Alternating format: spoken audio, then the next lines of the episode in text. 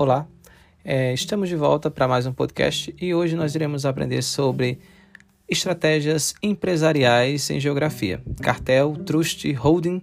O que seriam esses termos?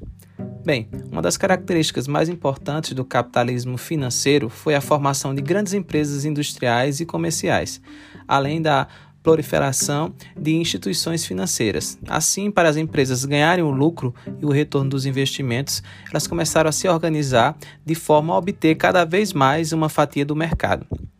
Diversos mecanismos eles foram criados para facilitar e instituir esses grandes blocos empresariais, garantindo a lucratividade e impedindo a livre concorrência. Embora as atividades monopolistas, que é o domínio do mercado né, por uma empresa, sejam combatidas por meio de leis em diversos países, é muito comum observá-las na economia, através de práticas como o trust, o cartel e o holding.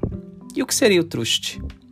Bem, quando uma empresa ou um conjunto delas se unem ou se fundem, controlando o capital de forma conjunta e centralizando as decisões, formam uma organização mais ampla e lucrativa, podendo assim estabelecer uma política de preços mais elevados, assegurando altas margens de lucros, por exemplo. Cartel. Bem, o cartel, não muito diferente do trust, é uma prática financeira em que as empresas também fazem acordos informais, estabelecendo um preço comum e mais elevado, dividindo o mercado e a produção. Ajuda a evitar a concorrência e garante a lucratividade. É mais comum em setores já oligopolizados, ou seja, poucas empresas vão dominar o mercado. E a grande diferença para o trust é que não há fusão e, portanto, as empresas não perdem independência financeira. Muitos países definem essa prática legal, ilegal.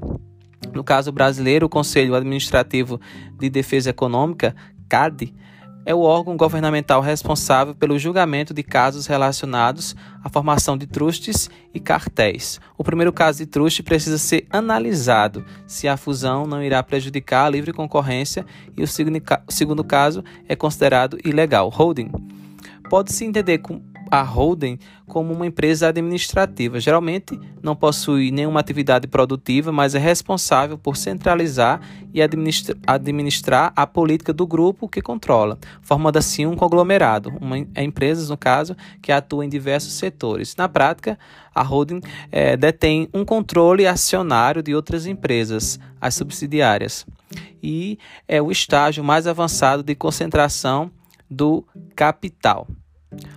O duping é uma prática comercial em que uma ou mais empresas vendem seus produtos e serviços abaixo do preço de mercado, inviabilizando o modelo de negócios de outra empresa. O objetivo é eliminar a concorrência e conquistar uma fatia, uma fatia maior de mercado. Geralmente é associado também a vendas no exterior.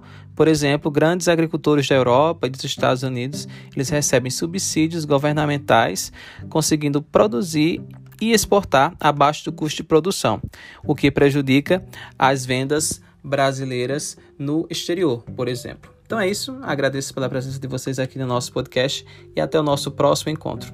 Eu espero você. Até lá.